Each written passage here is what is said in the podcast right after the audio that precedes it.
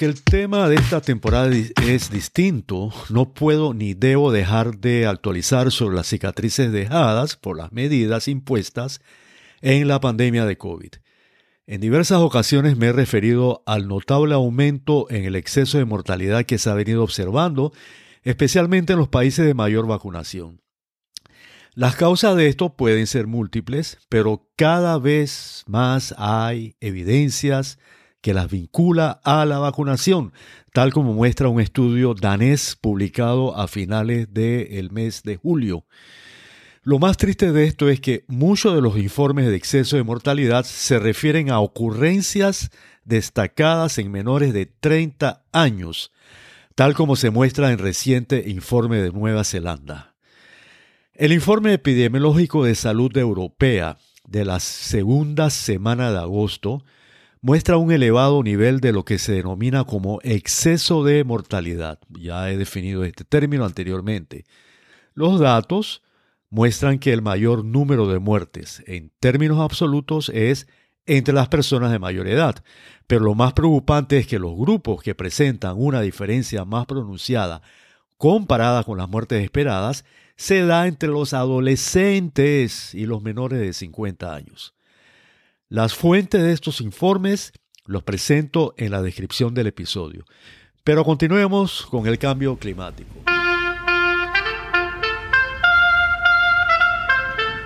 Hola, bienvenidos al episodio número 35 de nuestro podcast Grandes Fraudes Científicos y el séptimo de nuestra segunda temporada. Soy su anfitrión, el doctor Esteban Morales Bancuarto. Como ya les había anunciado, la siguiente historia de terror después del COVID es el cambio climático. En los Estados Unidos, el presidente Biden intentó el mes pasado declarar lo que él llama la crisis climática, con lo que esperaba obtener poderes de emergencia y poder gobernar por decreto. Este afán de crear el terror, sin embargo, no es nuevo. Uno de los eventos climatológicos considerados por el IPCC como un evento adverso extraordinario producido por la intervención humana peligrosa fue la ola de calor fatal ocurrida sobre Europa en el año 2003. Esta fue por consiguiente considerada como una prueba del cambio climático global. Sobre esto me refiero en este episodio. El verano del 2003 se caracterizó por una ola de calor sobre Europa. Sobre esta ola se dijo que su duración e intensidad había superado los valores alcanzados en otras olas generadas en el siglo XIX y en el siglo XX.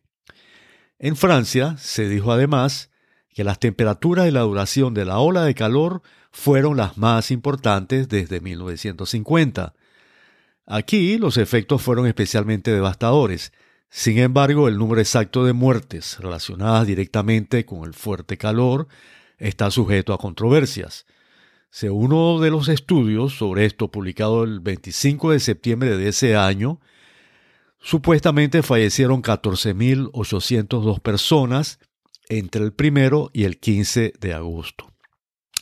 Pues bien, en el año 2006, un grupo de científicos prestigiosos investigó este evento para comprobar o no la afirmación de que había sido un evento extraordinario o único y ligado o no a un patrón de calentamiento a escala global, y si había existido o no otros momentos en que este evento único se haya presentado.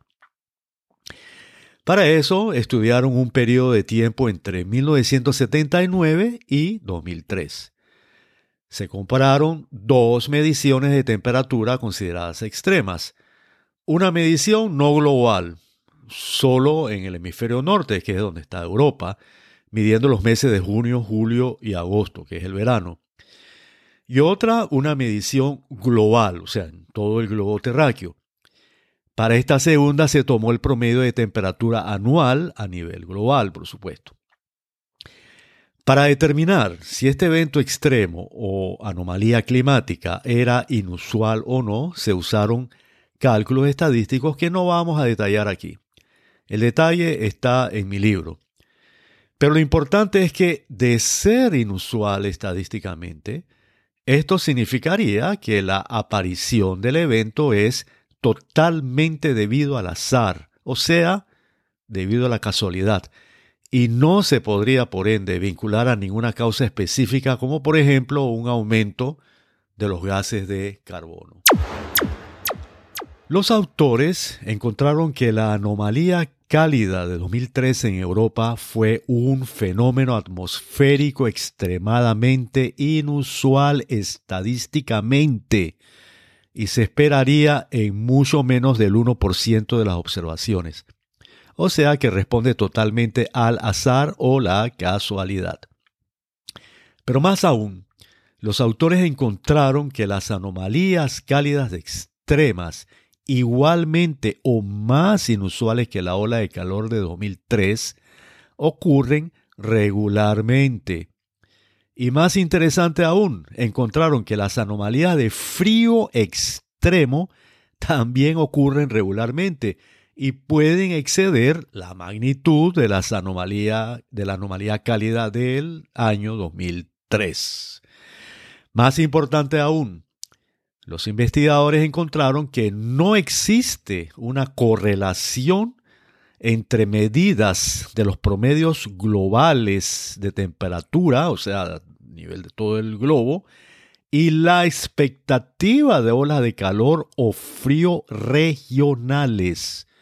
En otras palabras, los eventos extremos ocurridos a nivel regional no son necesariamente eventos globales. En este caso particular, este evento de París no se reprodujo a nivel global. O sea que el concepto de globalidad de eventos cálidos extremos, o sea que todo el mundo está sujeto a un calentamiento, etcétera, etcétera, aquí pierde su validez. Pero los autores fueron aún más allá. Ellos encontraron que la variabilidad natural en la forma del fenómeno del niño y el vulcanismo, o sea, las erupciones volcánicas, sí parece ser importante en la afectación de las temperaturas regionales, o más importantes que cualquier otro factor.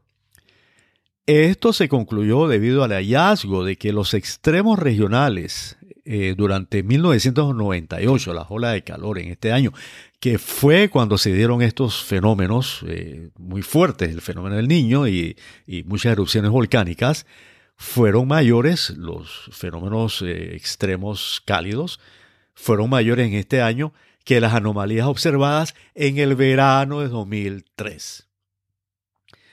Finalmente, encontraron que no hay evidencia que respalde que las olas regionales de calor o frío aumentan o disminuyen significativamente con el tiempo durante el periodo considerado aquí, o sea, entre 1979 y 2003. O sea, que fue falso, que esto fue algo que nunca había ocurrido, que tenía que había ocurrido, pero que muchos años antes y que era algo horroroso. Bueno, situaciones similares se dan eh, eh, a lo largo del tiempo y se han dado a lo largo de ese tiempo estudiado. Yo no voy a mencionar aquí, pero algunos otros estudios eh, se hicieron, sociológicos inclusive, que demostraron que había algunos otros factores que dieron lugar a, a esa amplia mortalidad, que no fue solamente el calor, sino otras situaciones sociopolíticas que se dieron en ese momento, en el 2003. En síntesis, los hallazgos de este estudio indican claramente, primero, que olas extremas de calor se dan con cierta regularidad en el verano, así como olas extremas de frío se dan con regularidad en el invierno. Segundo, que algunas de estas exceden en magnitud a la analizada y que tanto la frecuencia de su ocurrencia como el lugar de estas se deben únicamente al azar. Por lo tanto, no tiene nada que ver con aspectos de calentamiento global ni nada relacionado al llamado cambio climático. Tercero, además sus resultados indicaron que otros dos fenómenos naturales, el fenómeno del niño y las erupciones volcánicas, que tampoco tienen que ver con el cambio climático, esto lo vamos a ver más adelante, han tenido más impacto que esta ola de calor estudiada. Este no es el único estudio que desmantela esta campaña de creación de terror en la mente de la gente sobre el calentamiento global que dicen ser causado por las emisiones de CO2 producidas por el ser humano. En mi libro me refiero a algunos otros estudios. Uno de los más contundentes fue publicado en diciembre de 2017 utilizando para sus cálculos nuevos avances tecnológicos. Sobre esto me referiré en el próximo episodio. Lo presentado hoy y lo que presentaré en el futuro está de manera más detallada en mi libro Los dos grandes fraudes científicos de los siglos XX y XXI.